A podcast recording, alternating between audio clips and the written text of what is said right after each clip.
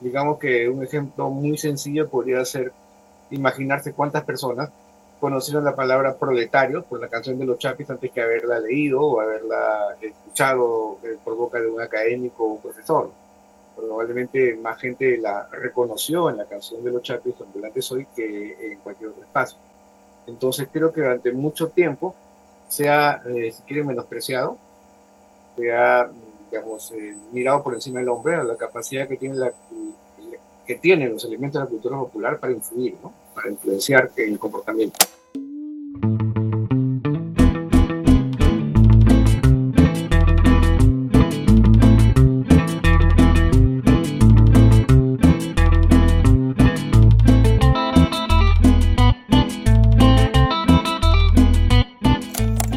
En Por las Rutas Talks, un espacio de entrevista para conversar de historia, de cultura y de curiosidades. Comenzamos.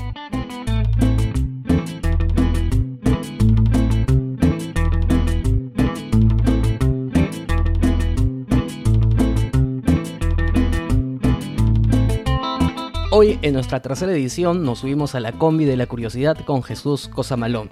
Él es historiador de carrera, doctor en historia por el Colegio de México y especialista en historia social de la ciudad de Lima colonial y republicana. Es miembro del Instituto de Etnomusicología de la Pontificia Universidad Católica del Perú. Ha dictado cursos en universidades locales, entre ellas la Universidad del Pacífico, la Escuela de Posgrado de la Universidad Nacional Mayor de San Marcos, así como en las escuelas de historia de la Universidad Nacional Federico Villarreal y también de la Universidad de San Marcos. También en instituciones del extranjero como en la maestría en estudios latinoamericanos de la Universidad de Rouen en Francia y el doctorado en Historia de la Universidad de Santiago en Chile. Asimismo, algunas de sus publicaciones son Indios detrás de la muralla, El apocalipsis a la vuelta de la esquina, Lima, la crisis y sus supervivientes, Qué cosa tan linda, una introducción al estudio de la salsa en el Perú, escrito en conjunto con José Carlos Rojas, y su más reciente publicación, Historia de la cumbia peruana, de la música tropical a la chicha. Jesús, ¿qué tal? Bienvenido a Por las Rutas Talks. Muchas gracias por la invitación y para poder conversar sobre el libro y bueno, y los temas que les interesen. Sí, muchas gracias también por estar con nosotros en Por las Rutas Talk, Jesús. Y bueno, nos ha llamado bastante la atención esta publicación reciente que es Historia de la cumbia peruana, de la música tropical a la chicha, justo por esa perspectiva histórica eh, para un género musical que hoy en día se identifica bastante con esta, esta, esta suerte de nueva identidad peruana. Pero antes de adentrarnos en la historia misma, en la publicación, ¿cómo es que es tu acercamiento con la cumbia? ¿Cómo nace el interés de abordarla bajo esta disciplina? De la historia? Bueno, en realidad es mi acercamiento a la música tropical, ¿no? En general, ¿no? Eh, del cual la primera publicación es la que mencionaron hace unos minutos. Eh, introducción al estudio de la salsa en el Perú, qué cosa tan linda, que es en coautoría con José Carlos Rojas, ¿no? En realidad eso fue la, la primera cosa que me acercó al tema musical eh, con, ese, con ese trabajo y la investigación, eh, ir reescuchando, digamos, lo que ya tenía en la cabeza y, ir redescubriendo algunas cosas eh, de la música peruana de, de fin de los 60, principios de los 70, encontramos que había un universo musical de cumbia que en su momento no se había tomado en cuenta. Yo mismo no lo había tomado en cuenta, mucha gente no, la, no lo había tomado en cuenta como una posibilidad de estudio análisis histórico, ¿no? Y eh, eso, redescubrí el universo de la cumbia. Quizá tienes la ventaja de que al redescubrirlo también como que accedes de una postura nueva, ¿no? Sin, eh, dejándote sorprender por lo que puedes encontrar, que es diferente cuando estás muy metido en el género y ya no te sorprende nada porque lo conoces, ¿no? Entonces, eh, es eso. Eh, eh, bueno, también tengo una experiencia musical que, que creo que ha contribuido a acercarme a, tanto la salsa como la cumbia, ¿no? O sea, acercarme también desde la experiencia musical, ¿no? Claro, experiencia musical que eh, además de la disciplina histórica, como lo comentaba Dani, como te preguntaba, también un poco para comprender toda esta dinámica, porque en el libro lo que encontramos es propiamente la historia, pero además eh, hay un protagonismo especial eh, por ejemplo, por cada uno de los instrumentos dominantes de acuerdo a la etapa en la que va eh, aconteciendo eh, la cumbia o las melodías tropicales en un primer momento y como poco a poco va a ir consolidándose la cumbia peruana como género en sí. Pero antes de entrar, que también iremos sobre ello, hay un punto de vista, nosotros que, bueno, nos gusta hablar bastante de historia, que queríamos preguntarte y es que eh, en el Perú, eh, sobre todo en el tiempo que se abarca, que es desde los 60 hasta casi los 2000, bueno, 60, 80, fines de los 80, hay distintos momentos históricos, ¿no? Distintos momentos históricos de golpes sociales, distintos momentos históricos de migración, del establecimiento propio de la clase media. Entonces, ¿cómo todas estas dinámicas sociales que van aconteciendo, cómo la música eh, las comprende, o, no sé si influye, o estos momentos sociales influyen en la música y cómo va evolucionando de la mano con ello. Eh, bueno, todo objeto cultural tiene eh, la marca de quien lo produce, ¿no? De, alguna manera, ¿no? Sea en términos sociales, de, de género, etc. ¿no? Pero lo que, lo que creo que hace la diferencia con los objetos de la cultura popular con respecto a otros objetos culturales, como por ejemplo una pintura, un museo, una escultura, eh, cualquier objeto parecido, es la capacidad de influencia que tiene. Digamos que un ejemplo muy sencillo podría ser imaginarse cuántas personas conocieron la palabra proletario por la canción de los Chapis antes que haberla leído o haberla escuchado eh, por boca de un académico o un profesor. Probablemente más gente la reconoció en la canción de los Chapis ambulantes hoy que en cualquier otro espacio. Entonces creo que durante mucho tiempo se ha, eh, si quiere, menospreciado, se ha, digamos, eh, mirado por encima del hombre la capacidad que tiene la, que tienen los elementos de la cultura popular para influir, ¿no? para influenciar en el comportamiento. Y se les ha visto como subproductos de la creatividad humana y que no tendrían mayor, mayor importancia analizarlos, ¿no? porque eh, entre analizar una sinfonía, una música académica eh, desde la perspectiva musicológica y analizar una cumbia, entonces, claro, si lo miras desde de esa perspectiva, aparentemente mucha más riqueza musical debería tener una música académica, ¿no? Pero desde, el enfoque más de la historia social y la, la, necesidad de entender el mundo de las ciencias sociales, es evidente que mucho más influencia tiene una cumbia que una música académica. ¿no? Y visto de ese lado, justo uno quizá pensaría, sobre todo en aquellas épocas, ¿no? 80, 70, esa raigambre con la que uno imagina la cumbia, la cumbia peruana en este caso, que se va consolidando a partir de los 60. Y, debo reconocer esto, ¿no? Y no sé si Jorge también lo hará, que algo que eh, leyendo el libro, eh, pues me dejó un tanto sorprendido, ¿no? No lo conocía, era de que al menos en los años 60 o inicio de los 60, estos ritmos tropicales que poco a poco van a ir como que cambiando en algunos casos a, a lo que va a ser la cumbia peruana, entre ellos, por supuesto, la cumbia proveniente de otros países, entre otros más, ¿no? Que usted los menciona ahí, el, el aguaracha y otros tantos más, eran consumidos más bien por personas de lo que hoy podríamos conocer o, se le conoce como clase media o clase alta. Y como digo, eso puede ser algo sorpresivo para una persona como Jorge o como yo que no vivimos en aquellas épocas. ¿Cómo consideras que este paradigma, al mismo tiempo social y musical, es que empieza a cambiar en los siguientes años? Bueno, lo que pasa es que toda música popular se sostiene sobre el consumo, ¿no? La, gente compra la música para bailar o para escuchar, pero se sostiene sobre el mercado, ¿no? No existe ninguna música popular que sea para un grupo pequeño, en principio. Eh, y el mercado tiene un papel, digamos, más dinámico del que se podría ver desde algunas tradiciones de análisis de las ciencias sociales y el consumo, porque parecería, desde algunas perspectivas, que el mercado decide qué producto es el que va a tener éxito y qué debe ser consumido pero en realidad creo que es mucho más dinámico. ¿no? el mercado es un espacio de negociación donde hay grupos que quieren encontrar productos que satisfagan su necesidad, en este caso productos musicales, y tienes grupos que eh, intentan satisfacer esa necesidad. Eso no es un espacio en el que el mercado está establecido qué debe, ser, qué debe eh, producirse, sino un espacio en el que dos fuerzas se van a encontrar y una y otra van a lograr un equilibrio en el momento. O sea, la gente va a encontrar un sonido que le gusta con el cual se identifica y los músicos van a encontrar un público al cual eh, la producción musical que tienen se dirige y satisface. Y eso es una especie de ensayo de error, digo. O sea, hay, algunos algunas, algunas canciones tendrán más éxito, otras de repente no. Y es una especie de movimiento muy dinámico de ensayo de error, ¿no? Entonces, eh, en ese sentido, pues, eh, la versión de la cumbia que se hizo más popular y que todo el mundo recuerda que es la cumbia con guitarras en los grupos emblemáticos, se monta sobre un mercado que ya comenzó a construirse desde los años eh, fines de los 50, principios de los 60, que es el mercado de lo tropical, que es el mercado de la cumbia, ¿no? O del género cumbia, ¿no?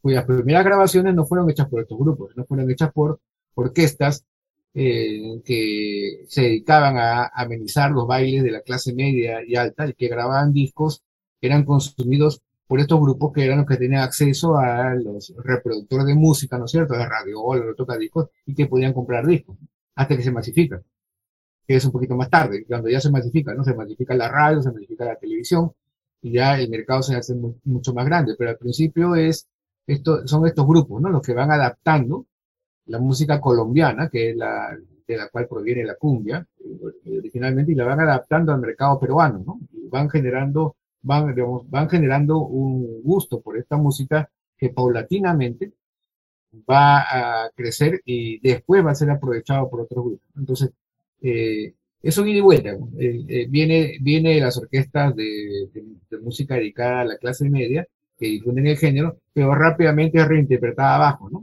es reelaborada, ¿no? Sí, y bueno, hay varias cositas curiosas, ¿no? Que efectivamente el mercado va perfilando un poco esto y, y, hablando de cómo esto poco a poco se va masificando. Yo recuerdo, por ejemplo, mi papá me, me contaba, él es de Piura, que cuando tenían pues estas, estas radiolas, que eh, no sé si exactamente eran las radiolas, pero eran instrumentos pues que no eran baratos, ¿no? Y obviamente no estaban en todas las familias. Y era como que en el pueblo había alguien que lo tenía y prácticamente ese era el instrumento que se alquilaba de un lugar a otro, se desplazaba de un lugar a otro para armar la fiesta propiamente. Esto es mucho antes de que la música en sí misma se, masifique.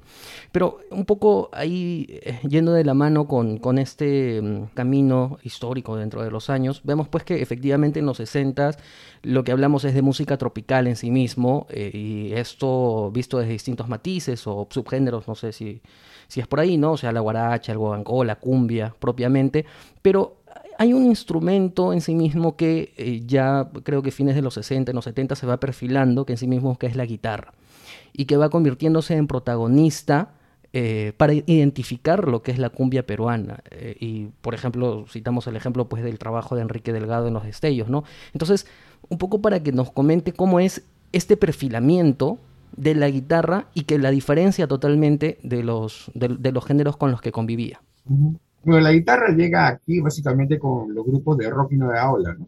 No llega con la cumbia, ¿no? Llega básicamente por, por ese lado y fue inventada eh, en el mundo capitalista, digamos, en Estados Unidos, básicamente por eso, ¿no? Para, para tocar música moderna, ¿cierto? O sea, y, que, y que va a tener su mejor expresión en rock, ¿no? Donde la guitarra eléctrica va a ser fundamental. La guitarra eléctrica, el bajo, el bajo electrónico, el teclado, ¿no? Electrónico, todos esos instrumentos van a representar la modernidad musical, ¿no? Eh, representan para la época los sonidos que los jóvenes van a identificar como el nuevo universo sonoro al cual quieren aspirar, al, cual quieren, eh, con el cual quieren identificarse, ¿no? como, como también la, la, ropa, digamos, el jean, el pelo largo, ¿no es cierto? Eh, representan esa modernidad que va difundiendo la cultura occidental vía cine, vía música, vía una vía revista, ¿no es cierto? De, vía medios de comunicación masiva. ¿no?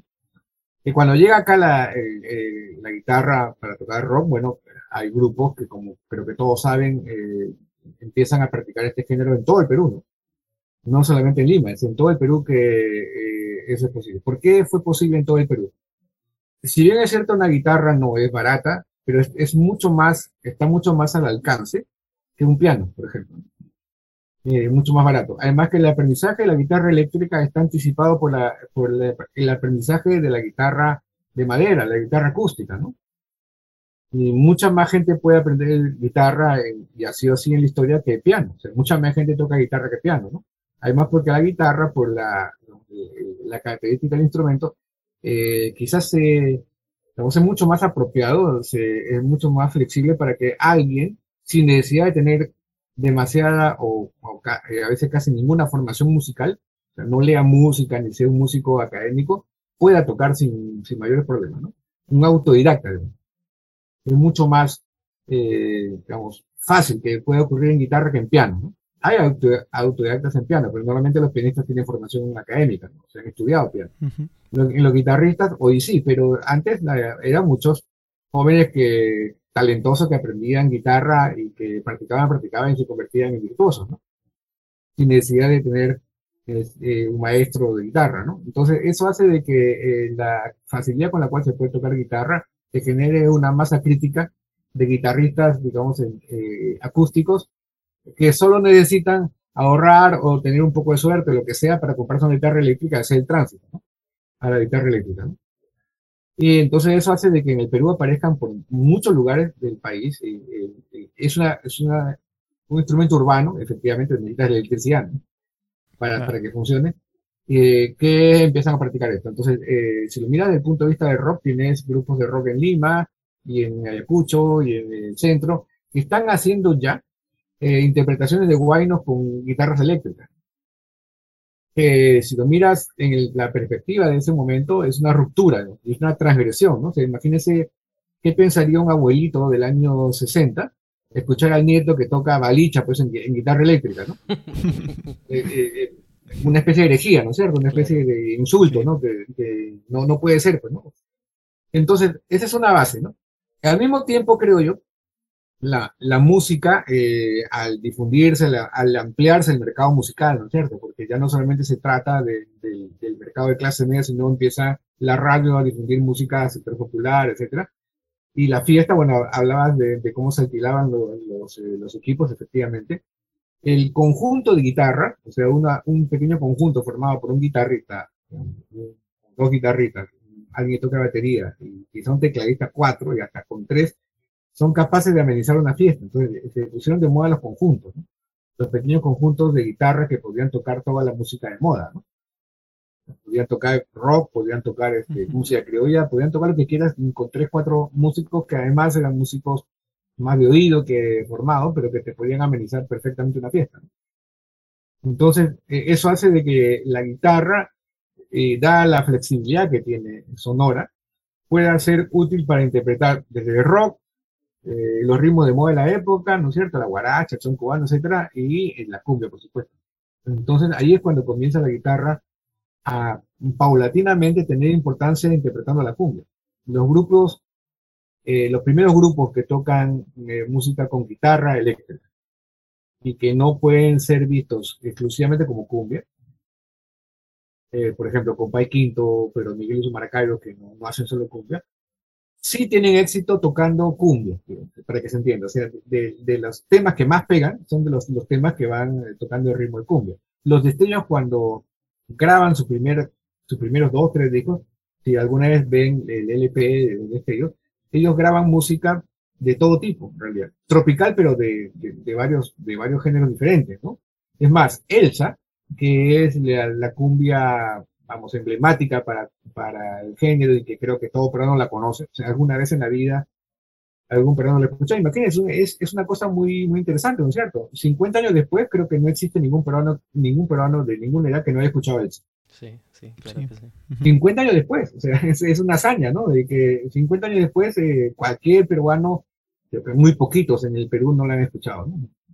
Eh, y entonces, Elsa no fue vendida en el mercado como cumbia, sino como guaracha. Porque para el este ellos es una guaracha. Lo que pasa es que efectivamente, sonoramente está más cercana a la cumbia y se convierte en mito en la cumbia. Y cuando la venden, eh, cuando Elsa vende y se convierte en un éxito, ¿no es cierto?, de discográfico, eh, los destellos, creo yo, van, van este, eh, encontrando de que esa variante de la música que ellos hacen, que es esta cumbia o los sonidos tropicales con, con guitarra, tiene éxito en el mercado, ¿no?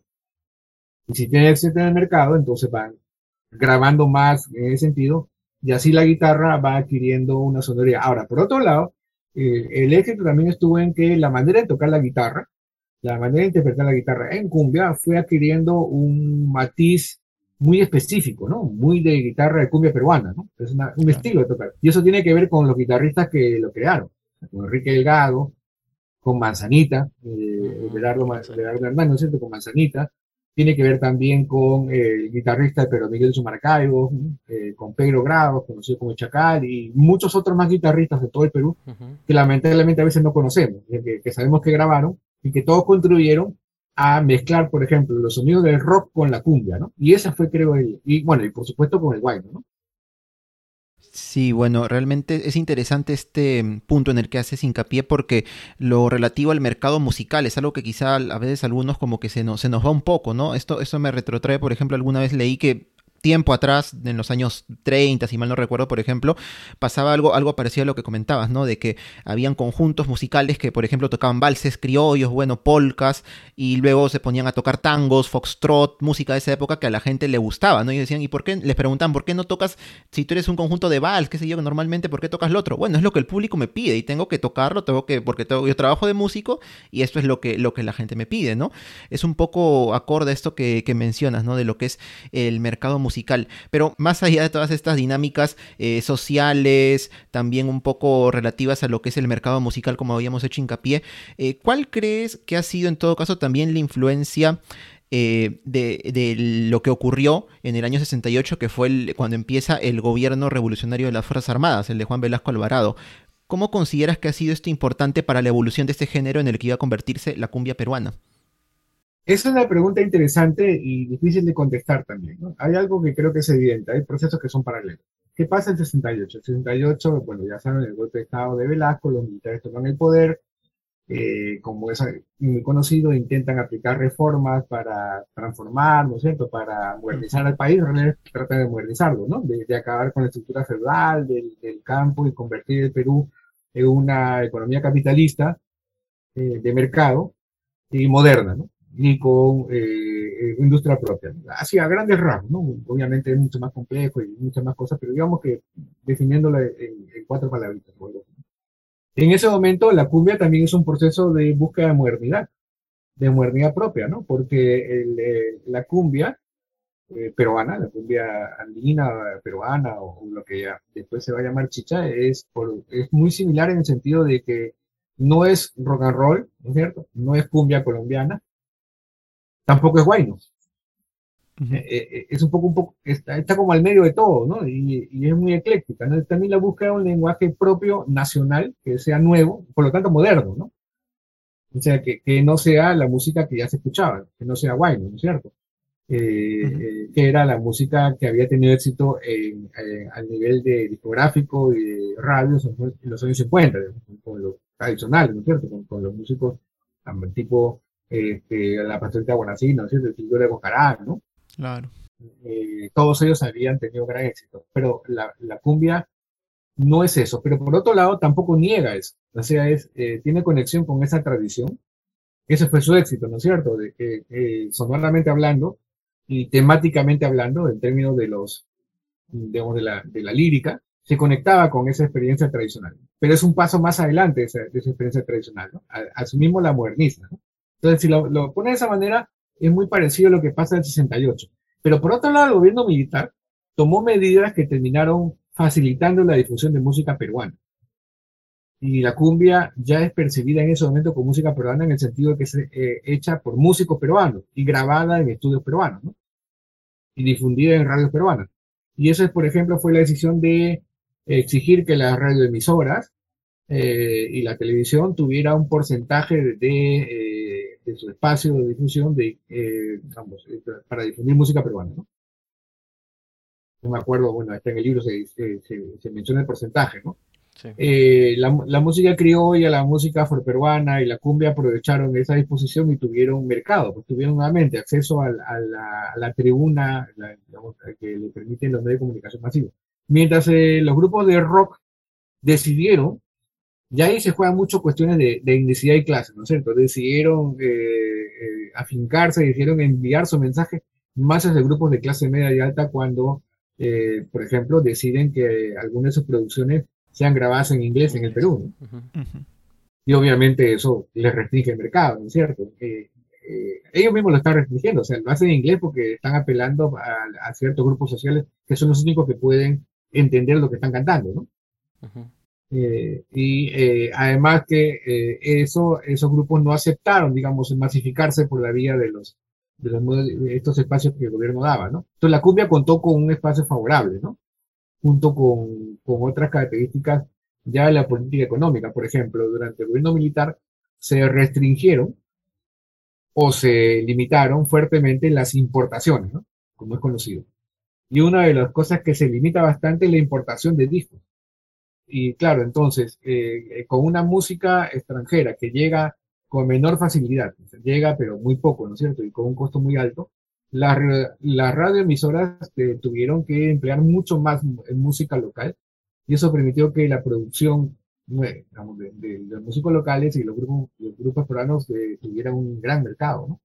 Eso fue muy importante. Además que se abarata la producción de reproductores de, música, o sea, los tocadiscos.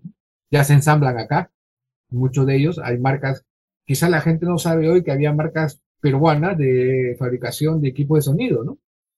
Y que eh, eran eh, hechos totalmente acá, como Imperial, una, marca que quizá todavía de repente alguno tenga artefactos de esa marca Imperial era, era peruana, ¿no? Y se ensamblaban acá eh, equipos de reproducción de música estéreo, digamos, y tocadiscos acá. Entonces, se abarata mucho, ¿no? el acceso a estos reproductores. Entonces, el mercado discográfico creció, evidentemente. Además, una, una, diferencia importante es que ese mercado discográfico eh, en acetato, en vinilo, eh, es inmune a la piratería. Pues. O sea, no, se puede piratear. O sea, el, costo de piratearlo es reproducir tal, como nuevamente fabricarlo. Entonces, no, no, es. Claro, no. Entonces, es un boom económico porque muchos de estos grupos encuentran en la venta de discos eh, pues el mercado, ¿no? Es muy diferente lo que va a pasar después de los 80 cuando el cassette eh, y bueno, y los videos eh, sí permiten la piratería y el mercado discográfico ya no es el eje de, los, de, las orquestas o de los conjuntos. Hoy en día, por ejemplo, los grandes conjuntos de cumbia no ganan por las grabaciones, en realidad su mercado no es discográfico.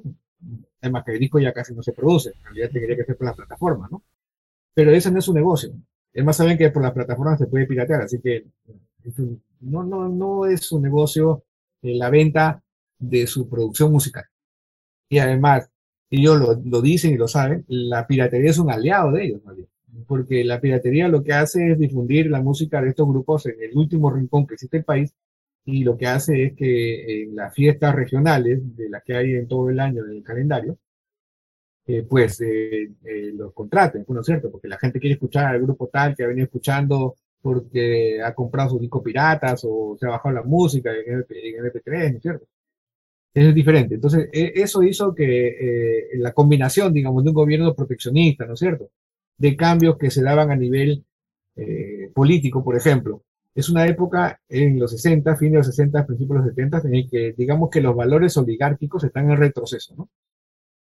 O sea, eh, eh, hay un auge de un discurso indigenista, digamos, ¿no? Pro-indio, nacionalista. Y un, un, discurso como ese y un contexto como ese, cumbias con tema peruano, que hablen de lo andino, que hablen de campesino, tiene un, un ambiente mucho más favorable que el que va a tener el, la música en otro momento. Entonces, es una combinación. No es que el gobierno militar, digamos, haya previsto o haya buscado, eh, beneficiar a los, a los, conjuntos de cumbia, sino que la combinación, digamos, eh, casi casual ¿no? de todos estos factores hace que eso tenga sentido. Además, que los 60 es el auge de, de la generación de los hijos de migrantes, ¿no? En la curva demográfica, la, migración se, se, profundiza en los años 40, aunque cuando llegan una gran cantidad de migrantes. Siempre hubo, Lima siempre fue una ciudad de migrantes, creo que es muy importante, ¿no? Nunca fue esa idea de que existía los limeños, digamos, como algo puro, es totalmente falsa, ¿no? Los limeños siempre estuvo en construcción y destrucción y construcción, ¿no? Eh, es, eterno. Lo que pasa es que lo que cambió fue la escala, efectivamente. A partir de los años 40 la escala de la migración cambió. Cambió, digamos, el volumen, ¿no? Y también la región de la cual llegaban los migrantes. Pero migrantes en Lima siempre hubo. Si hablamos de migrantes, digamos, de, incluso de lo que podríamos llamar en época colonial republicana indígena, ¿no? Claro. Y mestizo. Entonces, también en los años 50 y sobre todo en los 60 y 70, ya hay una generación de jóvenes hijos de inmigrantes eh, que han nacido en la capital y que por lo tanto en su cultura eh, musical y urbana está eh, mezclado las la tradiciones, digamos, hasta cierto punto de la propia ciudad, ¿no es cierto?, la cultura urbana. Y por otro lado tienen un background propio que no es el que tienen otros habitantes de la ciudad.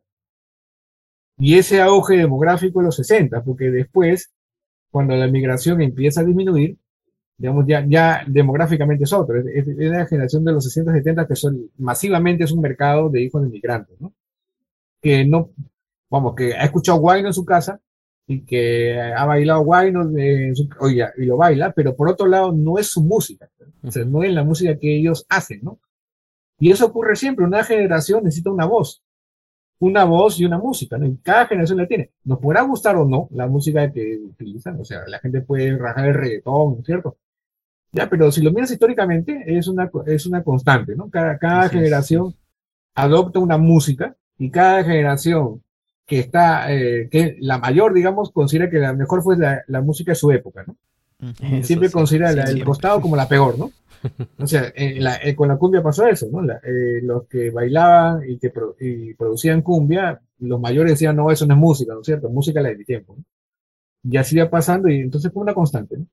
Eh, claro, obviamente no voy a discutir cosas que, digamos, son de otro término. O sea, si la calidad de una música es más elaborada, si es más pobre, más rica, digamos, como historiador, a mí la estética no es no es relevante, o sea, no, no, no, es relevante si es mejor o peor música. Para mí la pregunta es por qué algo se hace popular, ¿no?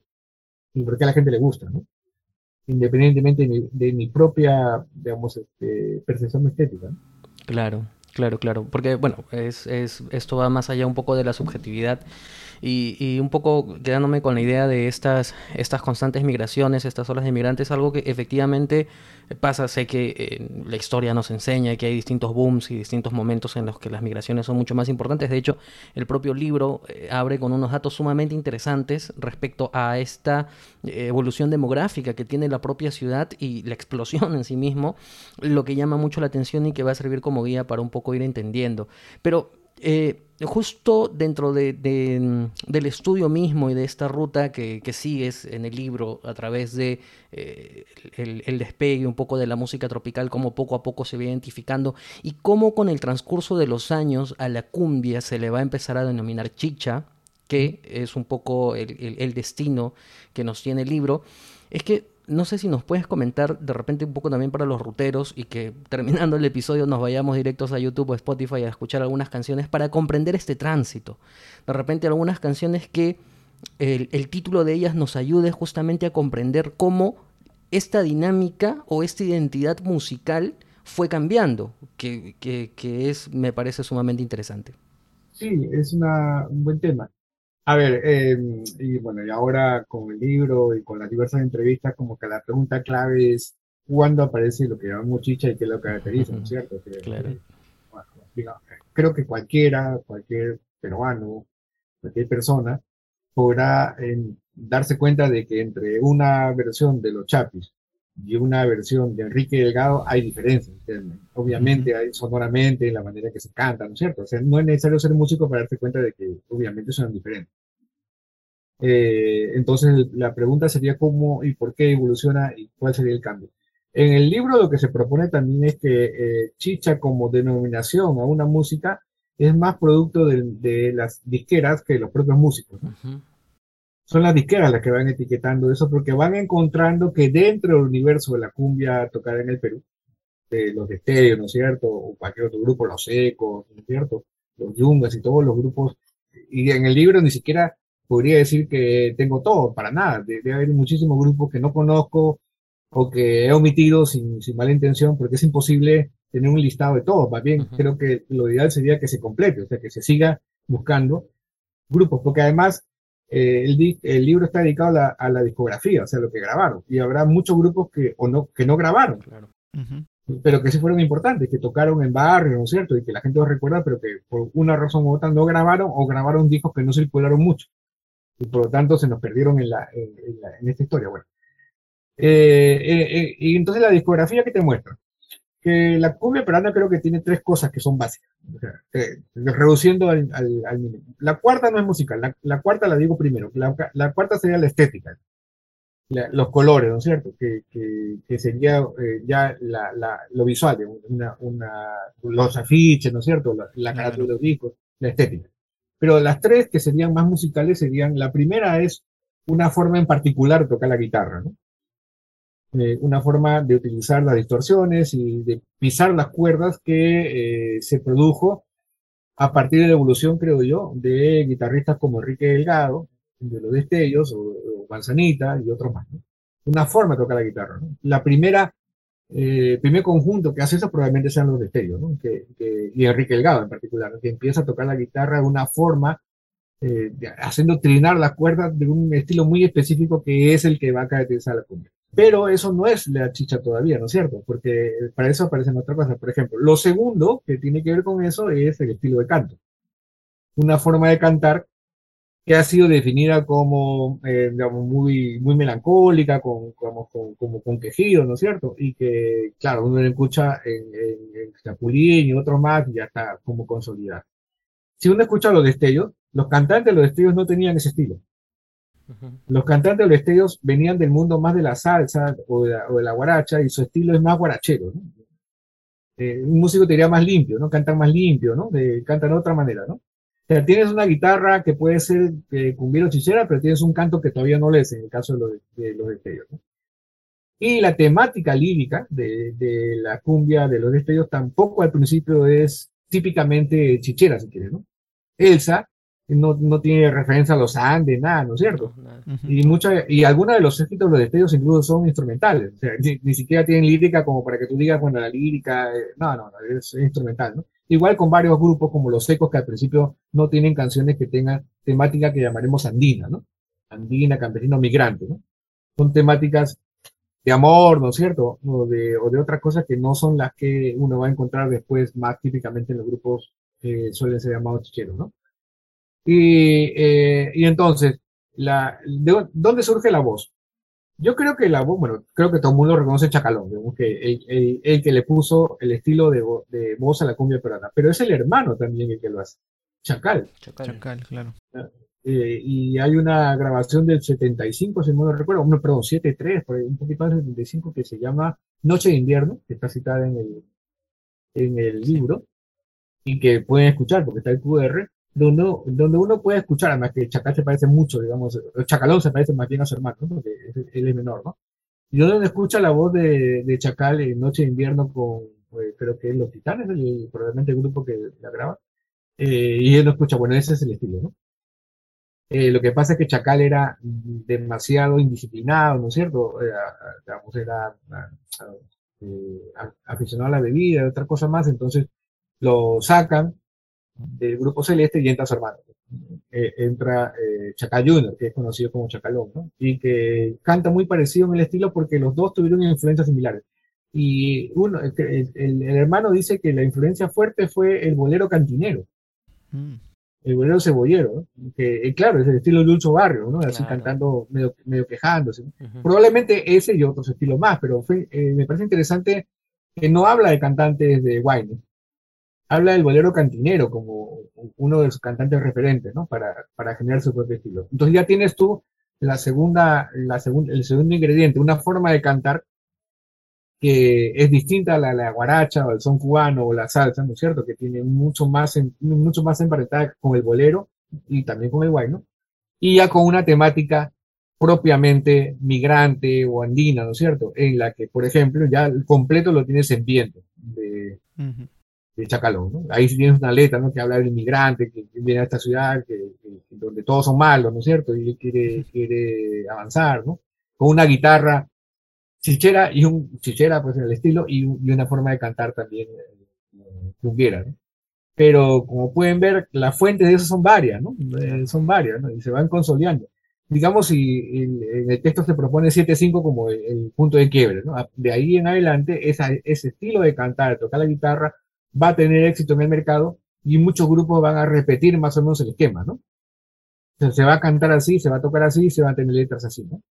Sí, esta, eh, digamos, consolidación un poco de toda esta evolución, los sonidos que van insertándose en lo que es la cumbia hasta llegar a este, eh, a este, no sé si llamarlo género, variante, bueno, de la misma, que es lo que se conoce como chicha, pero justo refiriéndonos un poco al término en sí mismo, ¿no? Nos has dado un, eh, background muy interesante de cómo es que va surgiendo lo, que, lo que se conoce como chicha, pero en todo caso, ¿por qué consideras también que ahora identificamos ese término no solamente con la música, sino con una forma cultural que está establecida o delineada. Y, también como esta, este, esta identificación con lo que también se le llama pues la cultura chicha, como que ha ido evolucionando con el paso de los años. Y actualmente pues ya no se le ve quizá una forma tan negativa como se le veía pues en los 80s, en los 90s, ¿no? E incluso como que tiene que ver un poco con este, eh, quizá, ¿no? Con este tema como que ya son grupos de culto ahora, ¿no? Este, por decirlo, Chacalón, el grupo Celeste, ¿no? ¿Cómo, cómo puedes este, ver un poco esto, ¿no? Esta evolución de, de lo que también se le conoce la cultura chicha, dentro de la cual también está esta música. Yo creo que eh, son varias mm, cosas interesantes.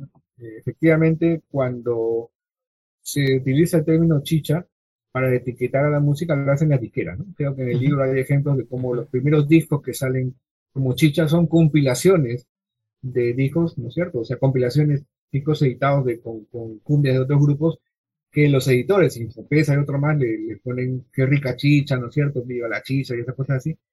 Porque los grupos mismos no grababan con esos términos. Ellos grababan cumbia, ¿no? Y de hecho, muchos músicos históricos, eh, tipo los de Stereo, Tito Cacho, lo vi, lo tengo una entrevista ya antigua, que le preguntan sobre la chicha y Tito Cacho, que es el, el, el, gran eh, músico que acompañó Enrique Delgado, autor de Muchachita Celosa, por ejemplo, ¿no? que es uno de los grandes mm, de los testigos. Eh, uno siente su incomodidad cuando le dicen que él hace chicha. Él dice, bueno, algo así como que eh, ese nombre le pusieron y está bien porque la gente identifica.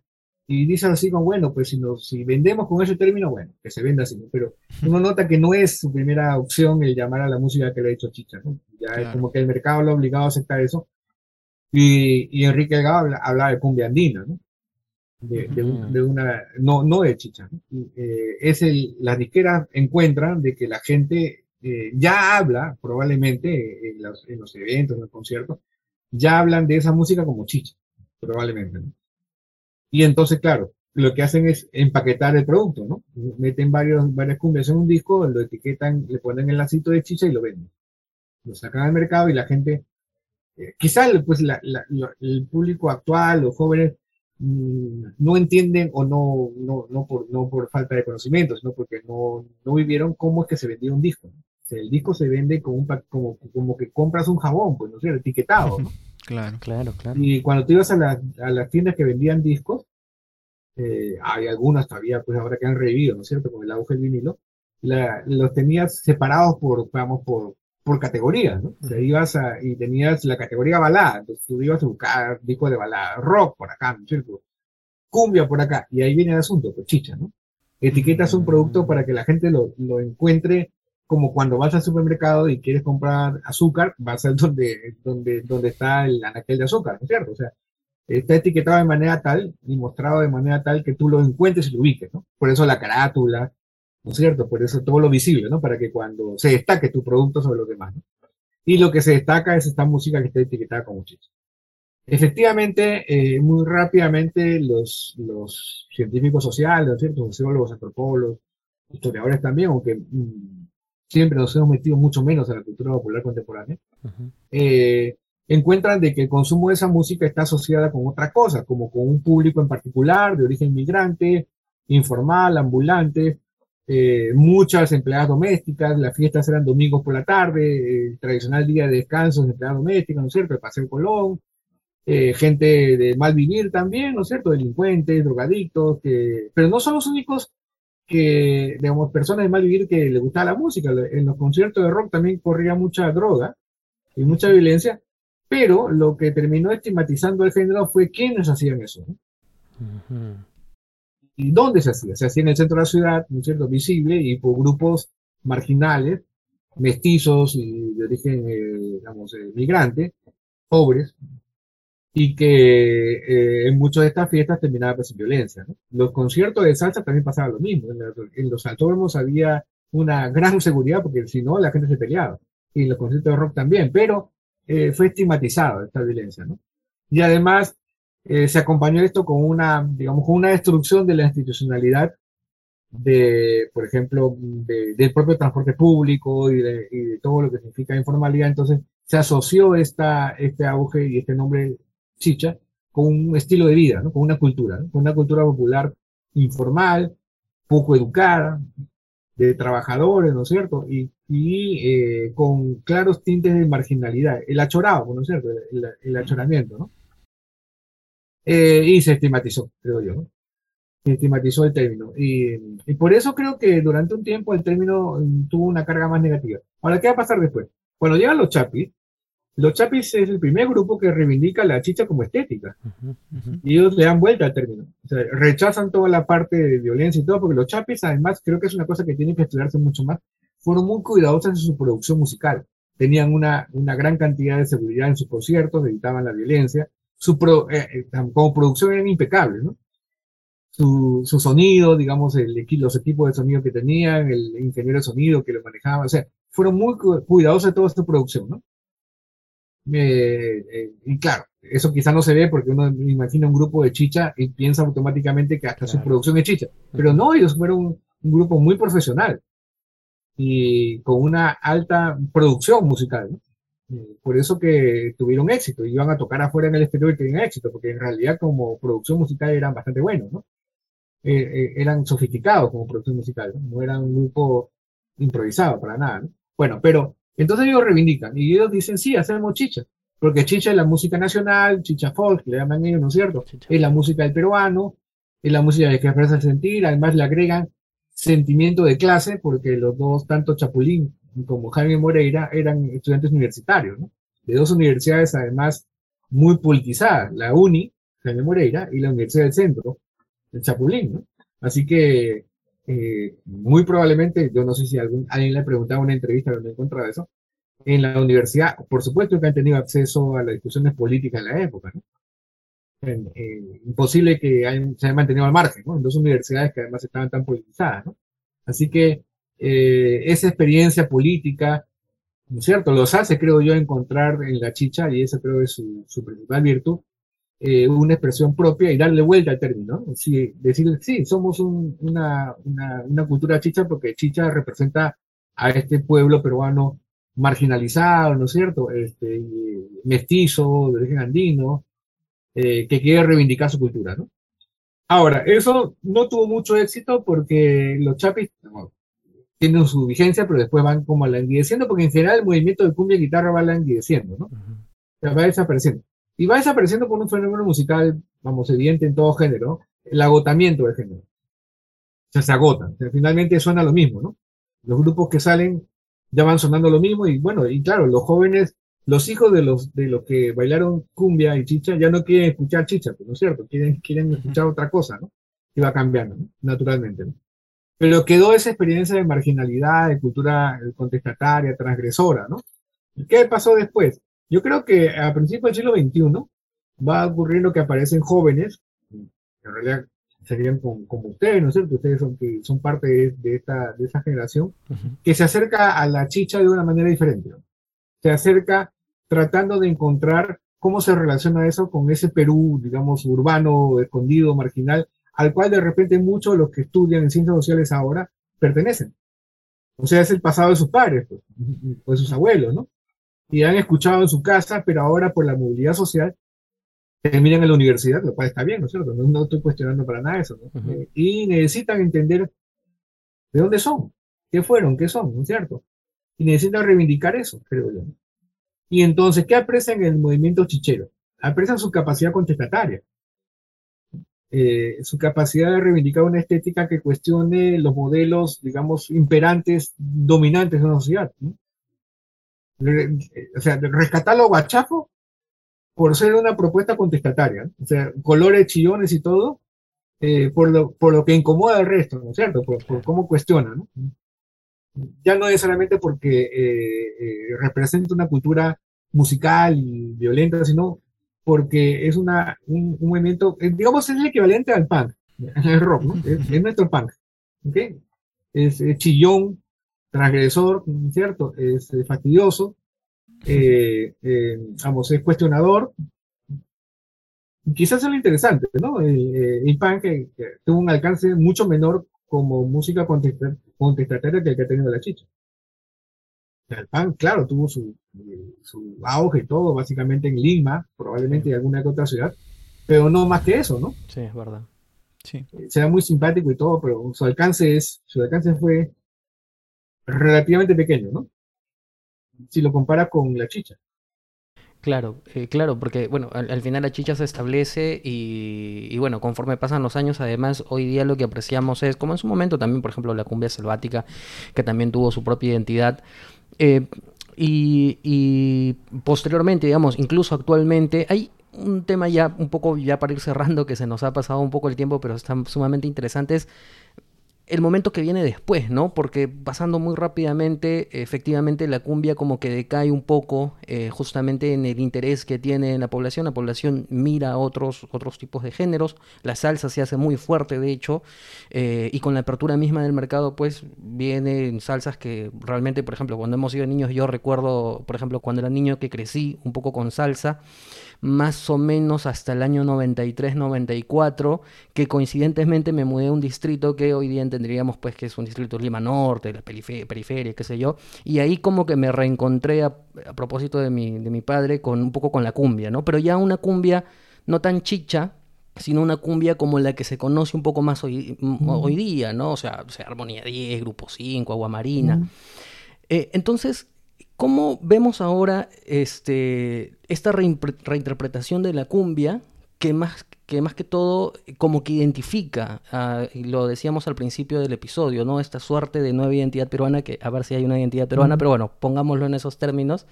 Em, porque claro, este, no sé, en un estadio de fútbol ponen Elsa y, y ya no es solamente que eh, identificamos como una cumbia que añoramos o con una música que es cumbia, sino que ya la identificamos incluso como parte de nuestra identidad. O sea, ya ha pasado de ser solamente una expresión de cumbia que queramos rescatar a la música peruana en sí misma. Entonces, ¿cómo es que eh, podemos abordar esta nueva identidad de esta cumbia, en específico la cumbia actual con la que convivimos nosotros hoy día? Pues la cumbia actual es la evolución de la cumbia que tenemos, o sea, la, cumbia armonía 10 y los grupos del norte, ¿no es cierto? Grupo 5 y todos, es un estilo de cumbia peruana, no, no, es la cumbia colombiana. Un colombiano lo escucha y ya que es una cumbia, no sabía cómo llamarla, porque es la cumbia peruana. Es una cumbia que además es post auge la balada, por ejemplo. La balada tuvo un gran auge en los 90, incluso la salsa romántica, que es la, que, es la que tuvo en el mercado en los 90, ¿no? donde la gente bailaba eh, música en la que la letra, la letra de amor, por ejemplo, ya hablaban abiertamente de erotismo, de sexo, sexualidad. ¿no? una novedad de los 90. Porque si tú, tú vas para atrás, la, incluso la cumbia y las otras músicas eran bastante más, eh, digamos, más eh, recatadas con respecto al tema, ¿no?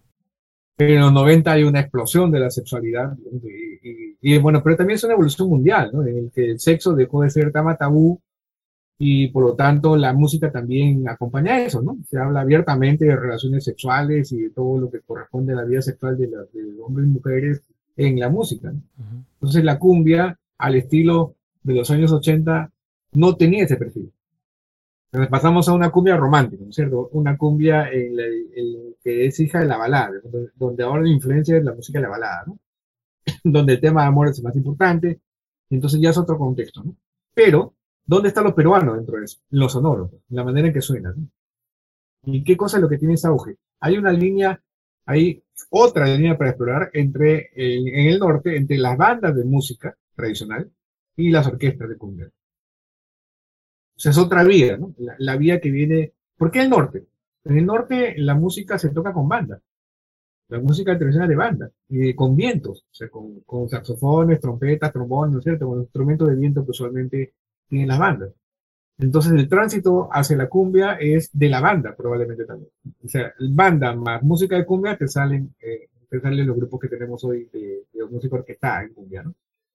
Cuya sonoridad es, es peruana, ¿no? O sea, ya no tanto porque la letra te hable de, lo que te hablaba la cumbia urbana de los 70, 80, sino porque lo sonoro ya es, uno lo identifica como peruano. Es como la quena, digamos. Tú escuchas quena y escuchas el charango, tú ya sabes que es música andina. ¿no?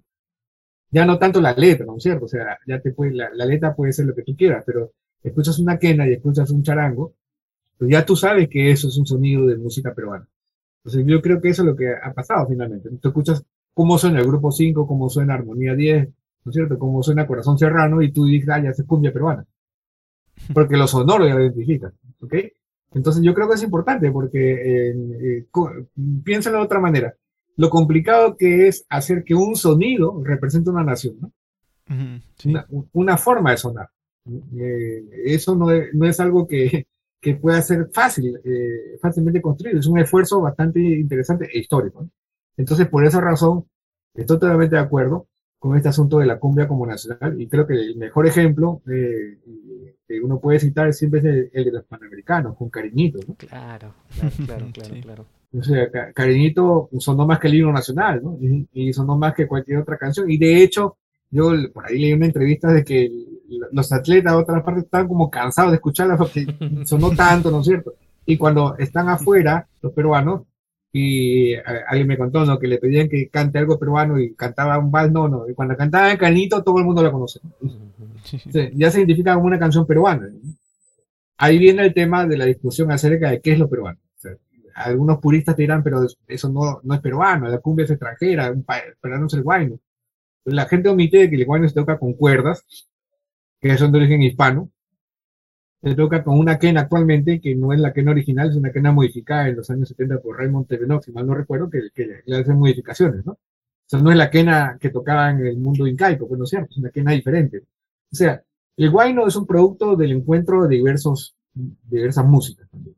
El vals peruano, el vals peruano, el ritmo vals, el género vals, es europeo es la adaptación de un ritmo, de un ritmo europeo. O sea, todas las músicas que consideramos peruanas en realidad han sido producto de reelaboraciones y negociaciones y encuentros y desencuentros con música del extranjero. La cumbia también, por supuesto, exactamente lo mismo. Viene de Colombia, pero no se toca de la manera colombiana. Se toca con otro lenguaje y claro, hay elementos que la hacen todavía para un músico identificable como cumbia, que son patrones rítmicos, patrones armónicos, ¿no? que vienen de la cumbia, pero por otro lado, la manera en que se toca, por supuesto que ya no es el de la cumbia tradicional colombiana, ¿cierto? Hay un estilo, y ese estilo de cumbia identifica a los peruanos. Eso es el, punto que hay. Que a algunos les guste o no es otra historia, pero en realidad es lo que ha ocurrido. Lo que ocurrió es que finalmente, creo yo, la magia de todo esto es que hace unos 30, 40 años, supongamos que una, una suerte de, de imaginación, reunimos a representantes del Perú en, un local y queremos hacerlo bailar a todos, hace 40 años no hubieras encontrado algo que bailen todos. Y ponías una música bailaba una parte, una parte del Perú, otra otra parte, ¿no es cierto? Pero hoy en día metes a peruanos de todo el Perú en un lugar y le pones una cumbia y todos bailan. Peruanos de todas las clases sociales, además. O sea, peruanos de clase alta y clase baja, todos van a bailar cumbia. Ya, eso es un avance, claro, pero en un país tan fragmentado y con tan poca comunicación social entre peruanos, el que tengamos una música que nos permita bailar a todos, me parece algo interesante, ¿no? Interesante, ¿no? y que es una vía importante para estudiar cómo es que eso se generó. Sí, realmente qué, qué, bonita reflexión al final, porque como, como tú mismo lo dices, incluso en el tema regional, ¿no? Porque ahora las cumbias y todas sus eh, variantes, también que podemos llamarla quizás de la cumbia peruana, la encontramos en el norte, en el sur, cumbia amazónica, cumbia del centro, lo que también se le llama chicha, ¿no? Que es un poco más como que un sonido andinizado, los clásicos de la cumbia, como estos, como, como Cariñito, como Elsa, que ya uno los escucha y los identifica rápidamente. De verdad que eh, es muy bonito haber encontrado algo, no está tan complicado a veces de, hallar identidad peruana dentro de esta música que como tú mismo dices, pues hace algunos años quizá uno no lo hubiera imaginado, pero ahora pues todo ha cambiado. Y bueno, ha sido una, conversación muy muy interesante Jesús, muchas gracias por estar en Por las Rutas. Y bueno, podrías eh, invitar a los ruteros eh, para poder eh, adquirir el libro Historia de la cumbia peruana, de la música tropical a la chicha. Y también comentar también que hay un playlist en Spotify con algunas de las canciones este, que podemos escuchar para poder comprender un poco la evolución de este género, cómo va en estos años. Sí, muchas gracias Jorge, Daniel, por la invitación. Siempre es un gusto hablar de música, ¿no es cierto? Eh, bueno, yo creo que el libro no está hecho únicamente para los que les gusta la cumbia, en realidad el libro está hecho para aquellos que quieren entender el Perú contemporáneo, ¿no? a partir de la música. o sea, utiliza la música como una fuente para comprender la evolución del Perú eh, y a quien le interese contestar preguntas como esa, ¿no es cierto? ¿Cómo, cómo cómo hemos construido lo que somos, el libro puede ayudar, ¿no? Lo vende Instituto de Estudios Peruanos, por ahora se puede conseguir mm, eh, con descuento en la Feria del Libro, en el stand del Instituto de Estudios Peruanos, hasta el domingo, ¿no? Que cierra la Feria del Libro, y después en la propia librería del instituto y sé que en varias librerías de Lima va, está distribuyendo, ¿no? Eh, y efectivamente, como señalas, está acompañado de QRs en varios eh, de las menciones del, libro eh, para que el lector pueda acompañar la reflexión que hago. ¿no? Y cuando digo acompañar, puede ser que discrepe también. O sea, puede decir que al escuchar no esté de acuerdo conmigo. eso, me, eso me parecería interesante, ¿no es cierto? Que diga, no, en realidad tú te has equivocado y debía escucharse así. O coincidir. O sea, para eso está, porque es es el material que el lector tiene a su disposición, no para necesariamente estar de acuerdo conmigo siempre, sino al menos para que entienda por qué digo lo que digo, ¿no es cierto? ¿Por qué, está escrito lo que señalo? Pero a disposición del lector también. Y eso es interesante porque creo que la tecnología contemporánea ni el capitalismo te permiten esta ventaja, ¿no es cierto? O sea, eh, ¿cómo escribir un libro de música sin, sin escuchar la música? ¿no? Sí, pues. Eh, antes estaba esa limitación, ¿no? Tú, eh, tú leías algo y decías, como se escucha la canción tal, pero bueno, ya ¿Cómo sé que realmente eh, eh, es, es, eso lo que se está escuchando? yo también quiero escucharlo para saber si efectivamente es lo, que suena, ¿no?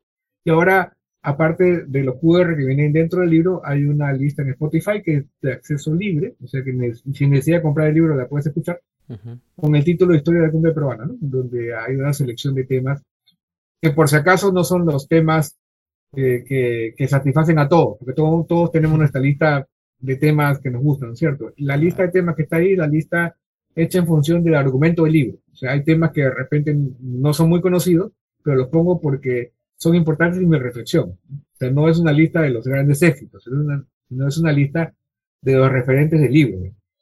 Bueno, la verdad es que eh, plenamente. nosotros también a los ruteros les recomendamos bastante adquirir el libro. Eh, nosotros lo tenemos aquí.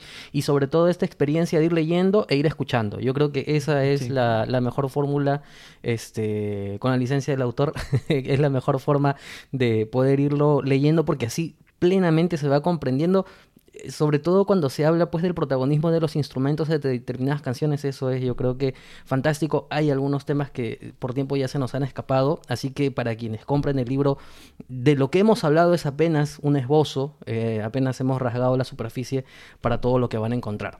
Así que bueno, Jesús, muchas gracias por estar aquí en Gracias, Jorge, gracias.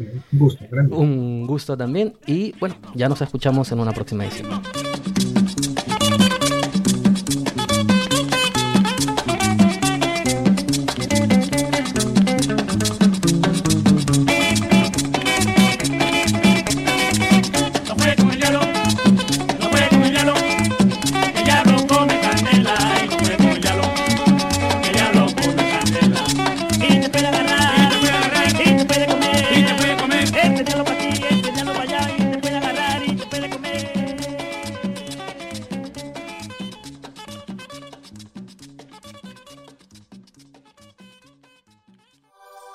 Este podcast es producido por El Taller de la Curiosidad.